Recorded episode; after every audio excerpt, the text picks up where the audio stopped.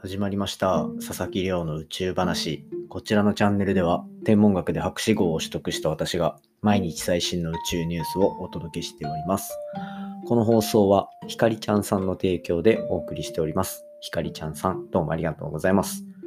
ということで早速今日の本題を紹介していきたいと思うんですが今日はこれ世界中で話題になっている重力波の初検出のお話ですで、今回の初検出っていうのは、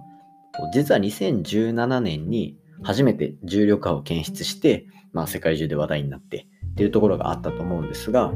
それの一部の種類ですね。ある種類の重力波っていうのを初めて観測したというのが、これ、昨日とかに、えっと、発表されております。まあ、論文が出て世界中でニュースになってるみたいな状況ですね。なので、こう、昨日に引き続きですね、引き続きですね、話題、世界中で話題になっているお話、重力波の初検出について、今回はご紹介していければと思っておりますので、ぜひ最後までお付き合いいただけたら嬉しいです。よろしくお願いいたします。はい。そんな感じで、本題に入る前に毎日恒例の近況報告というか活動報告になりますが、今日ですね、6月30日水曜日になっていて、まあ、明日から7月なわけですね。で、こう、7月だし、なんかこう、やっぱ、気持ち的にも切り替えたいなって思うんですよ。毎日結構いろいろ忙しくやらせていただいてる中でも、やっぱなんかこう、月の変わり目ってどうしても意識してしまう部分多いんですよね。で、じゃあ7月から、まあもう一回気合入れてどんなことやろうかななんていうのを、こう、振り返りながらいろいろ考えてたんですよ。で、そうしたら、まあやっぱり、このポッドキャストまあ一人でも多くの人に聞いてほしいというところが僕の中での軸としてあって、なので、まあいつも通り毎日更新っていうのは続けるわけなんですけど、ここにじゃあどうやっていろんな人に聞いてもらおうかっていうところで、最近は結構頭を悩ませています。で、これなんか、ポッドキャスト今すごい僕今、ガチガチにやっているっていうか、あの、260回放送とかを超えてるわけなんですよ。毎日更新で。で、こういうのをいろいろ頑張る期間っていうのが、いろんなメディアでやる時期があって、僕の中では。なんかそれが1年半とか、2年前、1年半ぐらい前ですかね。から、まず Twitter から始めて、で、なんか1ヶ月でフォロワー1000人ぐらい増やせるみたいなのはなんとなくこうコツをつかんで、で、その後、まあなんとなく分かっちゃうとちょっと飽きちゃう自分がいて、その後ノートをめちゃめちゃがっつりやったんですね。で、毎日論文読んで、その宇宙のネタっていうのをノートで更新して、100日連続やるとかっていうのをやっていて、で、そうするとやっぱ、まあ、ノートにしては結構フォローしていただく方が増えたという状況あって、あ、まあこうやってやるんだろうな、みたいな。で、それと同時ぐらいで、じゃあ Instagram 頑張ってみようって。で、 Instagram もなんか1000人、2000人ぐらいっていうところまで、まあ、宇宙でこういうふうにいろんな話をしていけば伸びるな、みたいなのが分かって、また飽きちゃって、で、今、ポッドキャストみたいな感じなんですよ。で、なんか、これ面白くて、ポッドキャスト実は全然飽きないんですよね。これなんか、僕自身の話もできるし、宇宙の話もできるみたいな。っていうところのバランスが僕の中ではすごすごくいいなと思っていて、というのも、他の媒体で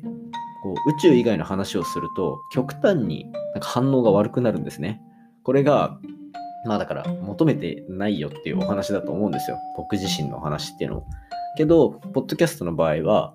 まあ宇宙の話も毎日しっかりする中で、ポッドあの僕自身の話もちょっと入れても、しっかり皆さん聞いてくれるというか、っていうところがすごいこう僕的には居心地が良くてですね、やらせていただいてます。で、まあそんな中で、一つ一つの媒体っていうのはどうやって伸ばすかなんとなく分かってきているので、それをもう総決算というか、全部をがっつりもう一回頑張ってみてですね。で、すべてでこう興味を持ってもらった上で、ポッドキャストに人に来てもらうというところを今考えております。なので、明日からいろいろこうブーストをかけていくと思うんですが、まあ、頑張るのは Twitter、 Instagram、note、YouTube ですね。まあ、そこら辺で興味を持ってもらって、ポッドキャストに流れてきてもらうとで、詳しくはまあいろいろノートとかいろんなところで、ポッドキャストでも作戦お話ししていきたいと思ってますので、お楽しみにしておいていただけたら嬉しいです。まあ、そんなこんなで7月頑張っていく佐々木をお楽しみにくださいというところで、今日の本題に入っていきたいと思います。今日の本題は、世界中で今話題になっている重力波の初検出のお話をしていきたいと思います。で、これ、ちょっと詳しい方なら、いや、初検出っていうのはもう2017年に終わってるんだよっていう方いらっしゃると思うんですね。で、これまさにその通りなんですが、今回紹介するのは、その中でも、まあ、ブラック、ごめんなさい、えっ、ー、と、重力波っていうのの中でも種類がいくつか分かれていて、そんな中で、こう、新しい種類の重力波が見つかったというお話をさせていただければと思っております。で、昨日話した、これまたネイチャーのお話であった、なんか星が進化していった最後、超新星爆発を起こすか起こさないかみたいな話したと思うんですね。で、これが超新星爆発っていうのを起こした後にどうなるのかっていうと、これ、中性子星と呼ばれる、まあ、簡単に言えばものすごく小さいけどものすごくぎゅうぎゅうの密度の強い大きいその星ですね。重力がものすごい強いんですよ。大きさで言うと山手線の中にすっぽり収まるぐらい。で、かつ、その重さっていうのが、それ太陽とか、それ、太陽ぐらいの重さだったり、それ以上だったりするというような感じです。で、そんな中性子星が超新星爆発の後にできたり、あとはもっと重い星になると、このブラックホールっていうのを作ったりするんですね。で、えっと、重力波が検出されるとき、っていうのは、これ基本的にはものすごく重力の強い天体が何かしらの動きをした時なんですよ。これ最後にあの今回のお話をなんか身の回りの例とかで紹介してみるので、一旦ちょっと重力の話聞いてみてください。で、これ重力波っていうのは、まあ、重力、とにかく重い星が何かしらの動きをした時に検出されるもの。で、その重力がものすごく強いっていうところの代名詞的存在になってるのが中性子星ってものとブラックホールってものなんですね。で、2017年とかに見つかったのは、中性子星同士が近くに通った時に合体して、なんかそこにその1箇所に今まで2つだった超重い星同士がくっついて超超重い星が一瞬でできるみたいな。そんな現象。で、これまたブラックホールとブラックホールがこうガッチャンコしてものすごいブラックあの重力の天体を作ったというところでブラックホールのその合体、中性子星の合体っていうところから重力波が見つかったなんていうふうに言われてたんですね。で、こんな感じのバリエーションがあった中で今回見つかった中性今回見つかった初めて見つけた重力波の源っていうのが何なのかっていうと今言った2つの種類の別の星が合体したとつまり中性子星と呼ばれるその山手線の中に太陽がスポッと収まるぐらいのぎゅうぎゅうの不思議な星とブラックホールっていうもう宇宙最大の重力圏ですね。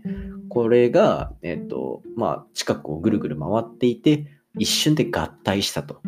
いうところで、そこの合体した瞬間で重力波っていうのが地球上で検出されたっていうのが今回のお話なわけです。で、これが、じゃあ、どういう原理で重力波っていうのが見つけられるのか。っていうと、これ簡単に言いますと、あの重重力によって私たちが感じることができない時空が歪んでいるみたいなイメージなんですよね。なんかものすごい SF っぽくなってますが、まあ、本当に結構そんな感じで、例えばこうトランポリン、皆さんトランポリンってなんかまあ一回は見たことあると思うんですよ。いや、そのやったことがあるかどうかは別としてですよ。で、やった時に、その、じゃあ、ちょっと高いところからトランポリンに向かって人間がジャンプして降りていきましたと。そうしたら、まずトランポリンに着いた瞬間、トランポリンの表面はどうなるかっていうと、思いっきりその重さによってギュッと沈むじゃないですか。トランポリンの表面が。で、ギュッと沈むと、この沈んだ衝撃によって、それによってですね、周りのトランポリンの膜っていうのも、その振動を受けますよね。なので、こう人間がグッてなって、例えばジャンプなんてしたもんだったら、その表面っていうところがグワングワン揺れると。これがこう私たちが感じることができないぐらいのレベルでこう私たちの周りの空間が、えーと、星の動きによって歪んでるっていう状況なんですね。なのでこう重力を持ってる星だったりとかあとはまあ私たちもそうなんですけどなんか一つのトランポリンの幕の上に乗っているようなイメージでその中でいつもだったら誰も動かないからなんかいろんなとこに重いものがあっても表面が揺れることはないんですよ。ね、人間がトランポリンの上に乗っていても基本的にはこうジャンプしない限りは沈んだままの状態になるじゃないですか。これがいきなり誰かが上に乗っかってくるとか、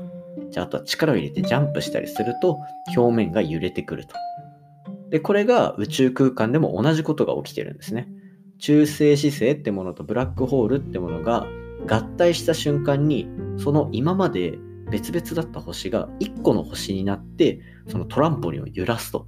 でその揺れたトランポリンの波っていうところを地球上にある観測機で観測することに成功しましたというお話ですね。まあ、今までなんか多分いろんな重力波の難しい話聞いたと思うんですけど、もう簡単に言えばトランポリン飛んでるような状況だけこうイメージしていただければ嬉しいかなと思ってます。1日10分宇宙話ということなので、まあ、ざっくりこんな話が今世界中で話題になってるっていうお話をさせていただきました。でですね、これ、重力波が起きるこうやった中性子星っていうものの合体だったりっていうのは、実は宇宙空間に金とか、金ってあの、ゴールドです、ゴールド。金とかっていうのを作り出すつまり世界中にある金っていうのはこういった現象重力波が見つかるような現象によって作られてるなんていうお話もあるので近いうちそういったこう宇宙のお話と私たちの身の回りのものの話っていうところのあのをガッチャンコしたお話なんていうのもさせていただけたらいいなと思ってますので、ぜひお楽しみにしていていただけると嬉しいです。